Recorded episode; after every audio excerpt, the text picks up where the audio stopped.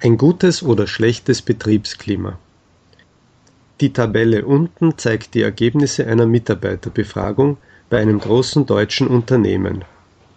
Die Prozentzahlen drücken aus, für wie viele der Befragten die Aussagen zutreffen. Da die Mitarbeiter mehrere Aussagen wählen konnten, übersteigt die Anzahl der Befragten 100 Prozent. Einflussfaktoren für gutes und schlechtes Betriebsklima was ist positiv? Man arbeitet gut zusammen, 82 Prozent. Man hilft sich gegenseitig, 73 Prozent. Ich fühle mich im Kollegenkreis sehr wohl, 58 Prozent. Wir treffen uns auch privat, 48 Prozent. Wir versuchen, die Arbeit selbstständig aufzuteilen, 46 Prozent. Wir halten in allen Situationen zusammen, 30 Prozent. Was hält man für negativ?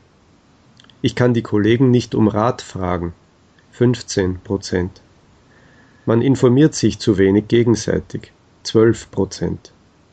Man hat zu wenig Freiraum, die Arbeit selbst zu gestalten. 11 Prozent. Wir konkurrieren fast immer miteinander. 8 Prozent. Man macht oft Doppelarbeit, weil man zu wenig miteinander spricht. 7 Prozent. Meist herrscht ein gespanntes Klima (sechs Prozent).